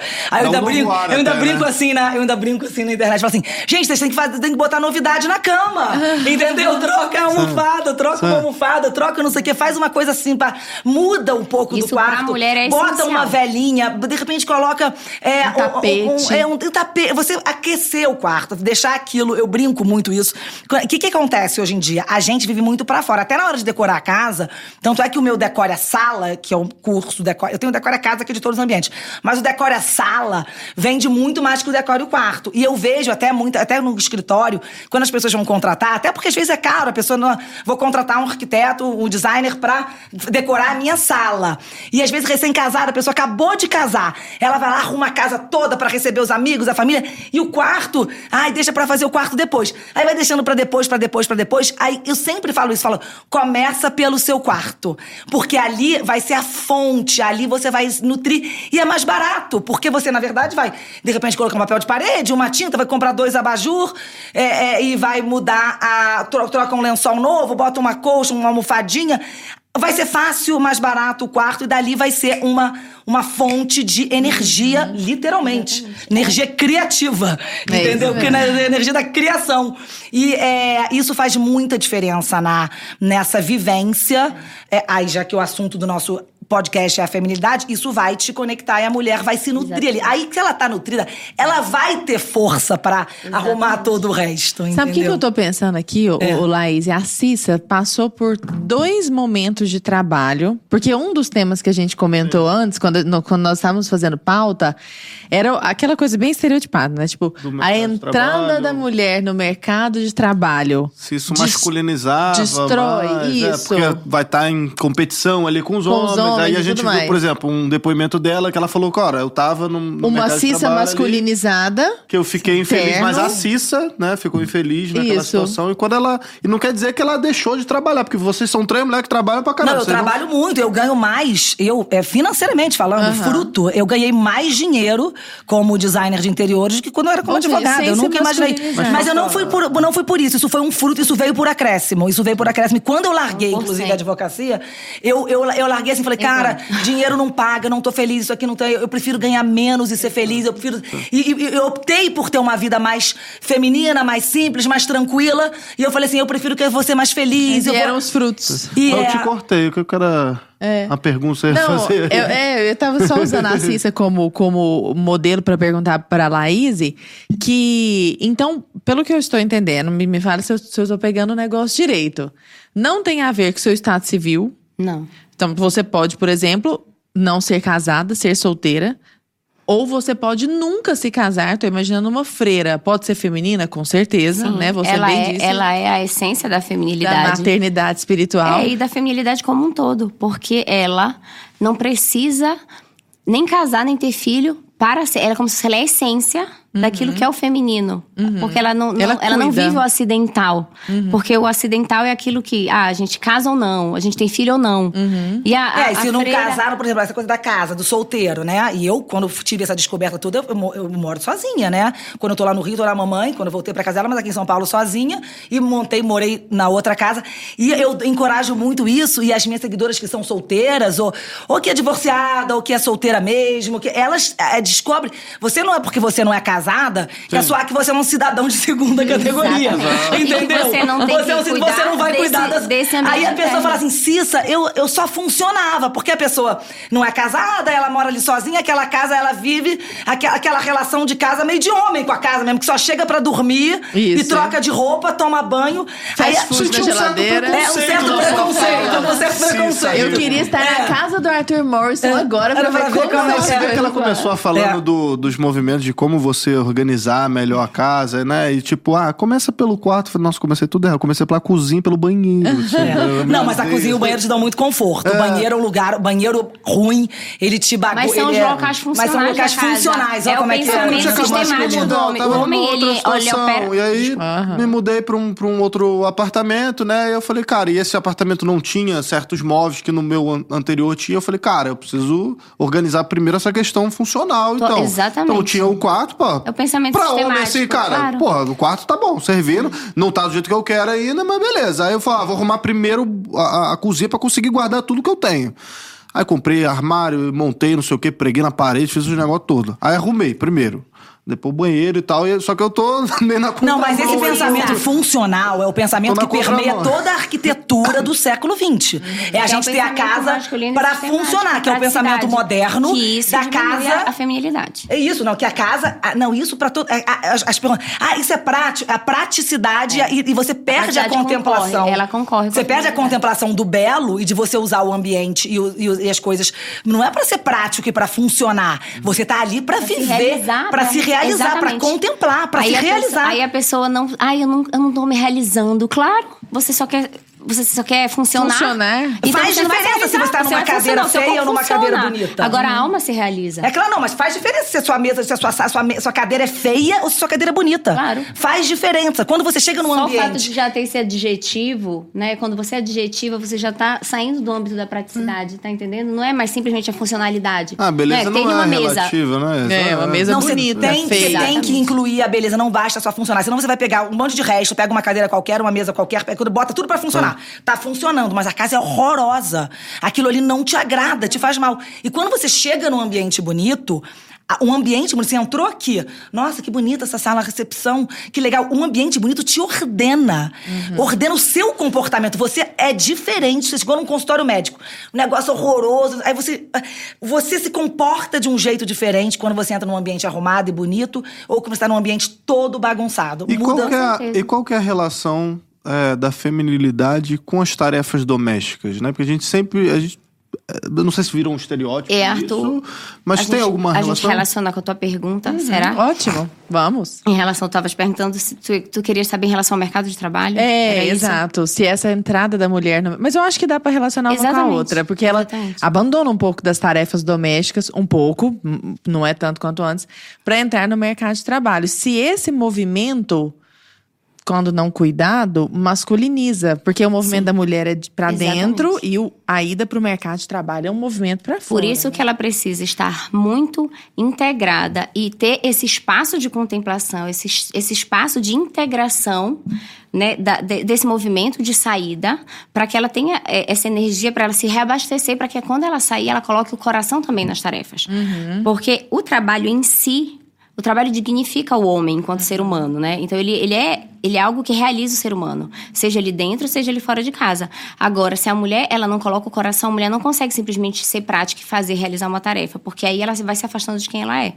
Ela precisa estar realmente se encontrando naquilo e fazendo aquilo com a sua alma, porque a Cissa estava falando, ela era uma advogada, tem mulheres que são advogadas e que se encontram, se realizam, vivem, ou que são promotoras de justiça. Eu trabalhei com, só com mulheres, com promotoras de justiça. Um, eu tive, quando eu trabalhava no Ministério Público, apenas um era um, um procurador. Eram mulheres, por sorte, eu dei de trabalhar com mulheres muito femininas, que, claro, rebolavam para administrar, ter filhos com um trabalho profissional, mas elas viam naquilo uma missão. Elas não viam aquilo numa é, em cumprir uma tarefa. Elas via, elas se envolviam com aquilo de uma forma. Eu estou falando das promotoras porque eu não trabalhei com advogadas. Mas quando você encarna aquilo como uma missão, que é algo que tá, que você faz diferença, você se envolve. A mulher precisa se envolver, tomar aquilo para o si. sentido, né? É. Eu acho que ter o, o sentido, o trabalho tocar um sentido. Lógico que o trabalho tem uma praticidade de você ganhar dinheiro e é, às vezes você faz um trabalho que é chato. Também essa coisa meio de. Aí tem uma coisa também que é, aí, que é esse excesso de que começa. Ah, eu, eu não me realizo, o trabalho. Essa coisa também querer buscar muito prazer no trabalho também já leva o pêndulo para um outro canto. É, porque não é o prazer que te realiza, né? É É, porque a isso. pessoa confunde é, a sensação gostosa de estar trabalhando com a sensação de você estar realizando um trabalho que é uma missão. Porque um- toda missão exige, toda missão cansa. Eu acho muito engraçado quando eu converso com algumas pessoas e elas perguntam assim: você ainda vai ter mais um filho? Nossa, mas dá trabalho. E são pessoas assim que, muitas que falam, são pessoas que têm uma dimensão de como o trabalho, de como a, a realização que elas buscam exige. E como aquilo, por exemplo, um advogado. Claro que exige, mas a tua realização. São quantos filhos? Eu tenho quatro. Quatro filhos. Então, é, é quando você começa a, a ver o trabalho, ou, ou melhor, o cansaço, ou as contrariedades, ou aquilo que não te As dá tanto limitações. prazer, as limitações inerentes ao trabalho, como algo que, ah, não está me realizando, é porque aquilo não é a sua missão. Ou porque você não está conectado com o verdadeiro sentido do trabalho. Porque o trabalho, ele sempre vai ter uma dimensão exigente. Então, não é que a gente vai fazer porque é gostoso. A gente vai fazer porque tem um sentido de fundo. É isso que a mulher, ela precisa ter esse espaço de recolhimento. E a questão é que não é ela simplesmente sair. Agora, ela tem que se recolher e perceber.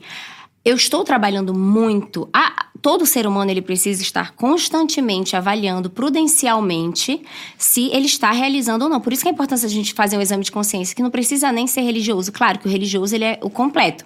Mas você fazer um exame de consciência no sentido de é, eu estou me encaminhando para o meu projeto de vida ou eu estou me distanciando daquilo, né? Ou, eu- um- ou uma das áreas da minha vida está me consumindo tanto, sobretudo para uma mulher que tem muitas áreas, né? Tá me consumindo tanto que a outra está sendo está sendo deixada de lado. Qual é a mais importante? Qual é a prioridade? Porque a ordem, ela implica no escalonamento da realidade, numa hierarquia. Então, a- então, se eu tô numa fase em que os meus filhos demandam muito de mim e eu tenho esse dever, essa responsabilidade, olha, uma coisa que é muito boa para resolver a questão da vocação é perguntar qual é o teu dever, qual é a tua obrigação. Gente, isso uf, tira um peso das costas, porque se a gente acha que a gente pode escolher a todo tempo tudo, isso dá um- uma certa aflição, porque a gente não sabe exatamente, ai, mas será que isso vai me fazer feliz? Será que não? Mas se você tem uma obrigação, se você tem crianças que dependem de você, que tão, tem uma demanda, tá resolvido o problema, porque em primeiro lugar é o teu dever. A tua vocação, ela vai se realizar quando você cumpre bem o seu dever.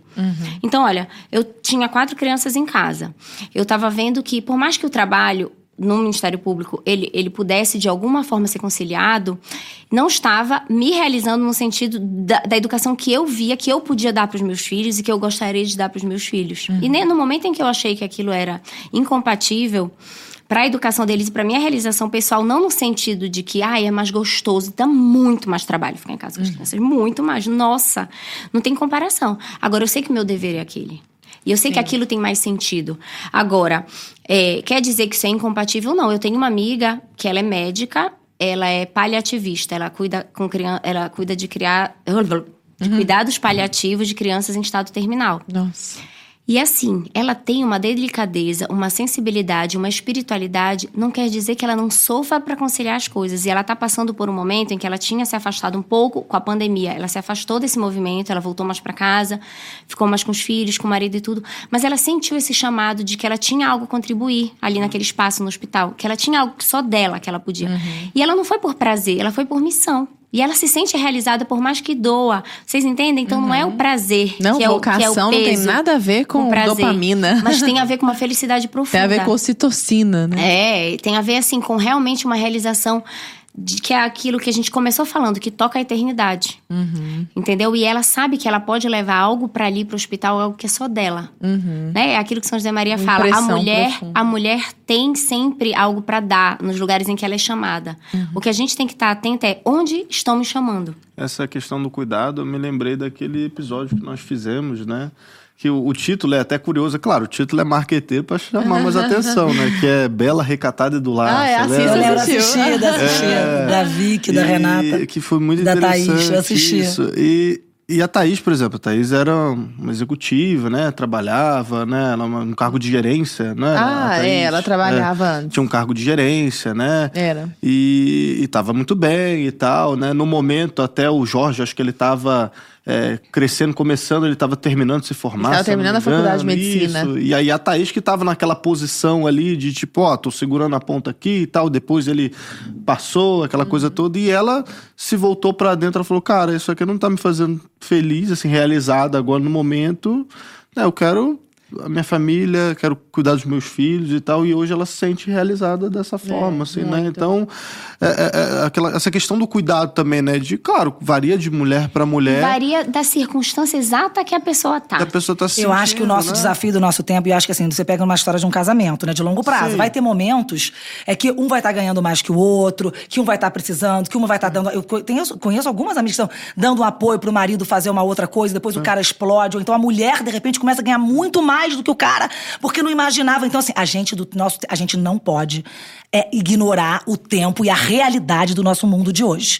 No mundo de hoje, a gente vai ter é, a mulher que é mega super, é, que ganha uma fortuna, que é executiva, que trabalha num banco, mas ela pode sim gostar da casa dela, cuidar da casa dela, delegar, contratar, chama uma organizer, chama um arquiteto, chama não sei o quê, coordena, é, ama a sua casa. Assim, a gente tem que integrar. Eu acho que esse pêndulo de ou você estava trancado dentro de casa, ou você estava no mercado de trabalho abandonando a casa, respondendo a sua pergunta, eu acho que sim, o mercado de trabalho atrapalha sim, eu vejo muito, é muito difícil às vezes. A pessoa trabalha muito, ela não consegue, tem que ter caridade. Chega em pessoa casa, que ela ela chega em casa, ela tá acabada, É. ela não consegue.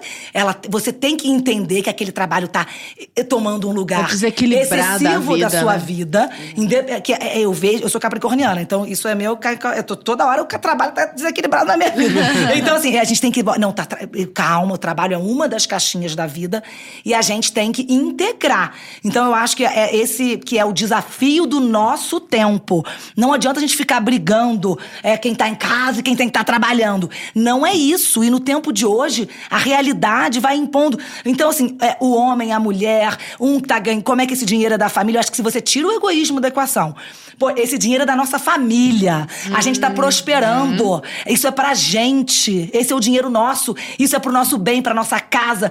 Quantas amigas minhas eu tenho, e cliente até, estão fazendo obra, o marido enchendo o saco, não quer pagar. Ah, não, eu vou pagar. Eu vou fazer, eu quero. Vou botar e vai lá e compra o sistema de. O marido fica feliz da vida, né? Porque a mulher vai lá e paga o negócio. E assim, Depois ele ama Aí depois o ele ama, né? porque ainda mais assim, eu acho é, que essa, essa sabedoria, essa inteligência, a gente tem que ter essa delicadeza e tá integrado no nosso tempo, sabe? Uhum. É, tem um salmo que eu, é, que eu adoro, que é aquele que fala assim: Esse é o dia que o Senhor fez para nós, alegremos-nos e nele exultemos. Uhum. A gente é do tempo de hoje, a gente é chamado para ver o tempo de hoje. São José Maria, que você falou dele, ele, ele queria santos de calça jeans, Uhum. entendeu? A gente tá em 2023, então hoje, o que que vai tocar a eternidade? Qual é o papel da mulher? Qual é o papel do homem? Como é que essa família. O que que vai tocar a eternidade dentro das nossas circunstâncias e da nossa realidade? Sabe? Excelente. Faz todo sentido. Eu queria saber de vocês duas também um ponto polêmico e importante, assim. Só. Acho que Bora, vamos lá. É o que virá, vem o que com tudo, vem com tudo. é, é, a, a, a Laís tocou um pouco, mas eu acho que a gente pode entrar mais a fundo, assim, como um último tópico, deixando a cereja do bolo no Olha final, só. que é a questão da revolução sexual. Então, a revolução sexual diz pra mulher. Porque é engraçado, chama revolução sexual, mas o sexo só é o, o, o eixo. Mas, na verdade, o recado se estende a tudo: que é você pode ser o que você quiser, seja empoderado, você é dona do seu corpo, você faz o que você quiser com seu corpo. E aí a mulher a sexualidade da mulher e do homem são muito diferentes. A- a- É muito diferente, no caso, né? A Desde que sexualidade. você não queira ser feminina, né? É, é, exato. Desde que você não quer ficar em casa, cuidar dos A filhos, do própria marido. Laís falou, o homem é de caixinha. Então ele vira uma chave, ele já tá com tesão ali. A mulher tem, parece que é na cabeça dela, ela precisa Exatamente. construir e tudo mais. Então quando eu vilipendio esse funcionamento natural do corpo da mulher e faz com que a mulher se comporte como um homem, estimulo, exalto isso, acho maravilhoso do ponto de vista sexual, mas de todos os outros pontos de vista, isso tem desequilibrado muito a feminilidade, sem querer soar minimamente reacionária aqui, tá? claro. Pensando na mulher do nosso tempo mesmo. Isso desequilibrou na vida da mulher a questão da feminilidade? Totalmente. Eu acho que É, né? totalmente. Totalmente. Entendeu? Totalmente. Porque muitas vezes a gente teve que abafar. Você tava chateada ali, você tava gostando do cara, você tava ali gostando Uhum. da situação e você, no mundo de hoje, é besteira, você tá fresca, não tem. Você, o afeto, essa coisa do, essa coisa do sexo e do sentimento, que pra mulher tá sempre muito é, atrelado e Uhum. não pode falar isso. Entendeu? Porque aí já entrando na polêmica, não, isso é construção. Eu não. Assim, aí eu, aí eu pergunto pra cada uma. Aí eu acho que a, resposta vai estar dentro do coração de quantas mulheres tiverem. Seja sincera com você, é, no seu coração. O seu comportamento sexual, não tô entrando no mérito, cada uma com a sua seu estado de vida. O, aquilo tá te dando frutos é, de alegria, de contentamento, ou aquilo tá te roubando a vida, tá te deixando triste. Vazia. Vazia. Porque tem momentos que deixa triste e vazia mesmo. Sabe? E a gente é, encarar, reconhecer isso e falar, poxa. É verdade. É, é, ou, ou você fala assim, não, eu prefiro nem me meter nessa história, porque Esse é, a minha, isso- esse vespero, isso eu, eu prefiro é, confiar num outro, num outro caminho, numa outra estrada. Então, assim, a gente tem que é, ter essa sinceridade. Eu acho que é o ponto de hoje em relação à coisa sexual, é, acho que a mulher tem que é, refletir e buscar respostas verdadeiras, o que, que o coração dela tá dizendo, e não ficar repetindo discurso, ideologia, de um lado ou pro outro, sabe? Excelente. Estereótipo. Estereótipos. Excelente. Como que você vê, Laísa? Então, a revolução sexual, ela, ela entra no corpo da mulher, né? Ela Literalmente, começa, como anticoncepcional, né? Exatamente.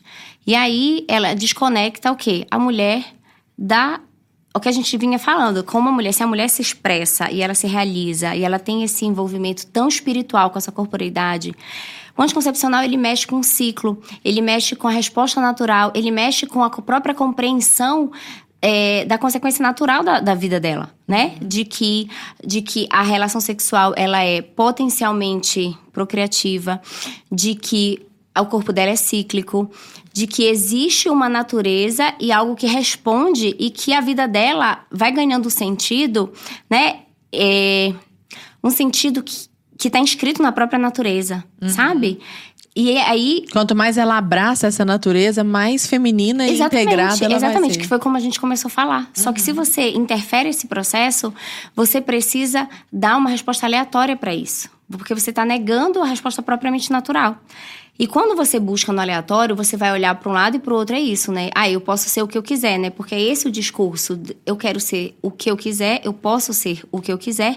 Só que, na verdade, você não sabe exatamente o que você quer ser. E você vai ficar pulando de galho em galho e você precisa o quê? De experiências cada vez mais intensas que digam que é, que digam que a sua existência ela tem algum sentido. Porque se a- o sentido não está dado e você precisa construir o sentido da sua existência, você precisa buscar por meio do quê? Das experiências. Então, é, são várias relações, são vários casamentos. Então, ai, agora eu quero ter filho, eu não quero ter filho. Você fica jogando, experimentando e fazendo sempre uma aposta no que, que vai te dar mais felicidade. Porque, na verdade, são projeções, são idealizações. Eu acho que eu não quero ter filho, porque filho não combina com o meu momento, porque o que eu quero é viajar. É sempre uma projeção. Nossa, falei demais. É sempre uma. uma eu, eu quero crescer na minha carreira. Porque você imagina o quê? Que na viagem você vai ser feliz. Você imagina o quê? Que quando você atingir aquele, aquele cargo, você vai ser feliz. Que quando você conquistar aquele corpo perfeito ou mantiver Ganhar aquele corpo perfeito ganhar mês. tanto, você vai ser feliz. Ou que se, aquilo, se você tiver a sua paz perturbada, se você não for dona mais do horário que você dorme, que você acorda, você vai deixar de ser aquele conforto que você pensa que ele faz feliz. Mas no final das contas, é, é tanta.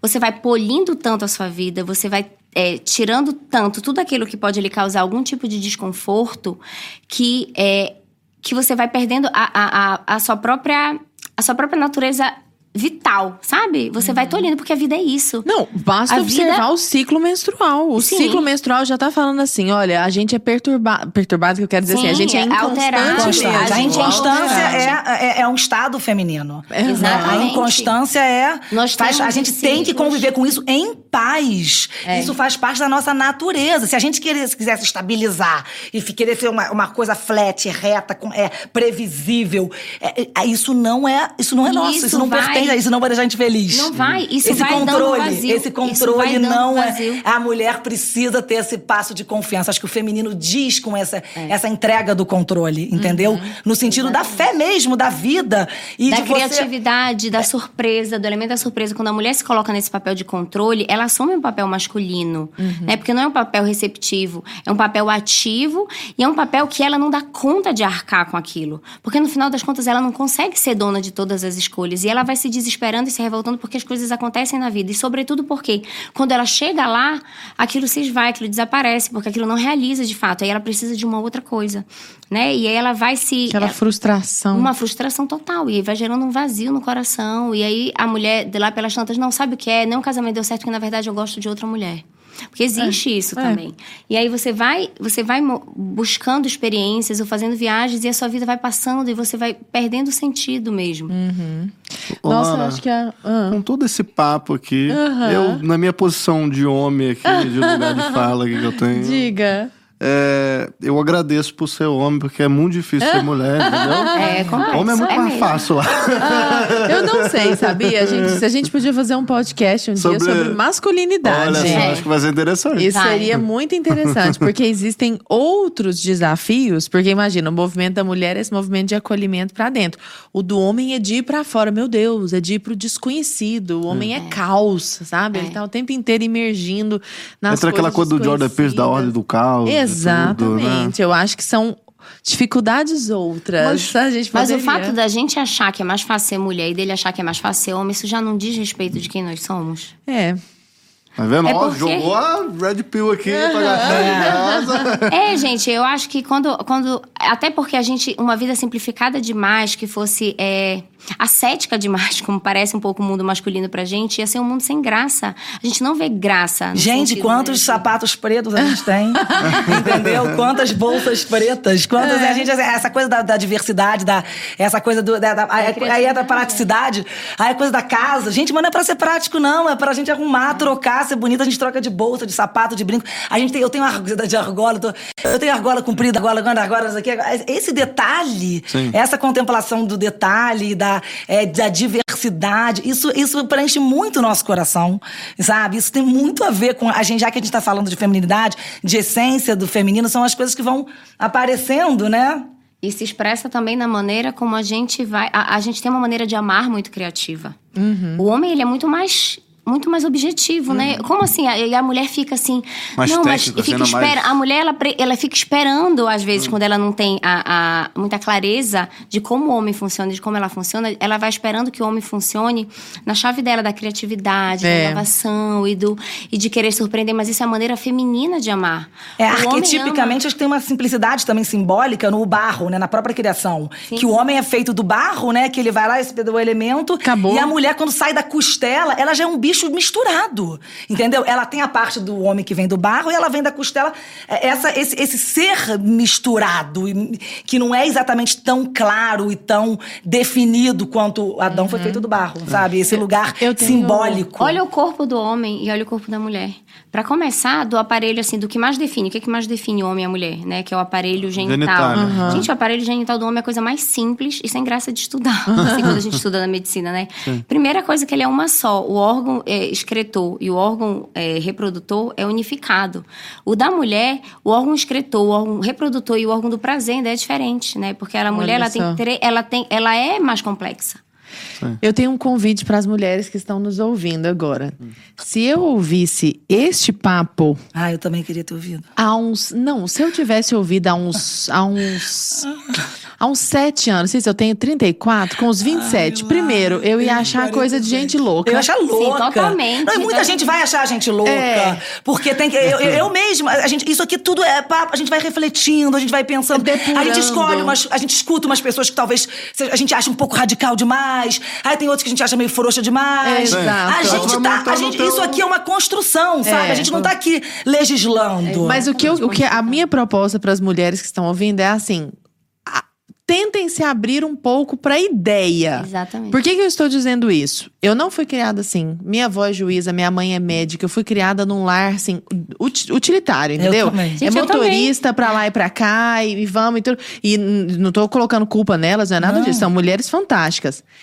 Quando eu tinha 31 anos, eu fui aprender. 31, eu não sabia fritar um ovo, meu Deus do céu. Fui aprender a cozinhar, cuidar um pouquinho da casa, estender uma cama. Minha mãe não me cobrava nem de estender a cama. Era estudar, eu trabalhar, aula de inglês, piano, dança do vento, karatê, eu fazia tudo, tudo sendo comum. Era tudo um monte, um monte de coisa que eu fazia. Era sempre um movimento pra fora. Quando eu fiz esse movimento pra dentro, foi muito estranho. Como é que foi Ele o seu primeiro foi. frito, Lara é, oh, não, catastrófico. Ah, Não, eu ele acho que a não gente- foi. Só que ele foi estranho só porque eu não estava acostumada com ele. Depois ele É que foi um café movimento natural. Exato. É, eu acho que pra ouvir esse papo, você tem que ouvir esse papo com a guarda baixa, É assim, isso. tranquila, femininamente. Femininamente. Entendeu? Escuta esse Isso. papo é, sem te querer é, é, refutar cada argumento do que a gente tá falando, a gente tá conversando, E claro entendeu? que esse papo aqui, pô, a gente tem uma hora e meia de programa, não dá pra abarcar tudo, Claro. mas vocês falam Felizmente. muito mais disso nas suas redes sociais. Então, meninas, como é que a gente encontra vocês nas redes sociais? Primeiro você, Cissa. É, eu sou é, Cissa Rego Macedo, né? Cica Rego Macedo, né? Que não tenho cedilha.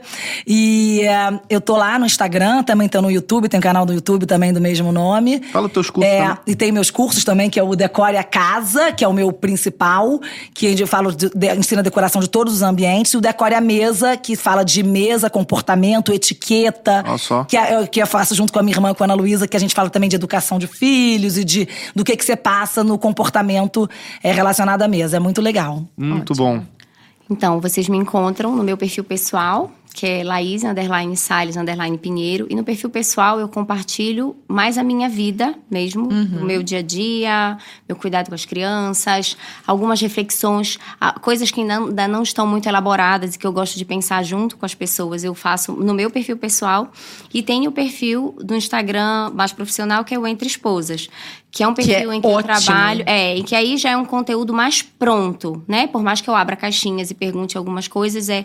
Então é um conteúdo mais formativo. Eu melhorei muita coisa no meu casamento por causa do seu Foi. Instagram. Foi, Diálogo, relação- principalmente o jeito suave de abordar. É. Só um testemunho. E a gente. Agora eu vou fazer o E seu. eu procuro trabalhar, eu procuro trabalhar basicamente em três entradas, né? Que é a entrada, então tem conteúdo para que a mulher entenda o que é essa vida interior, né? Porque é muito. Eu tava pensando exatamente isso que vocês estavam falando.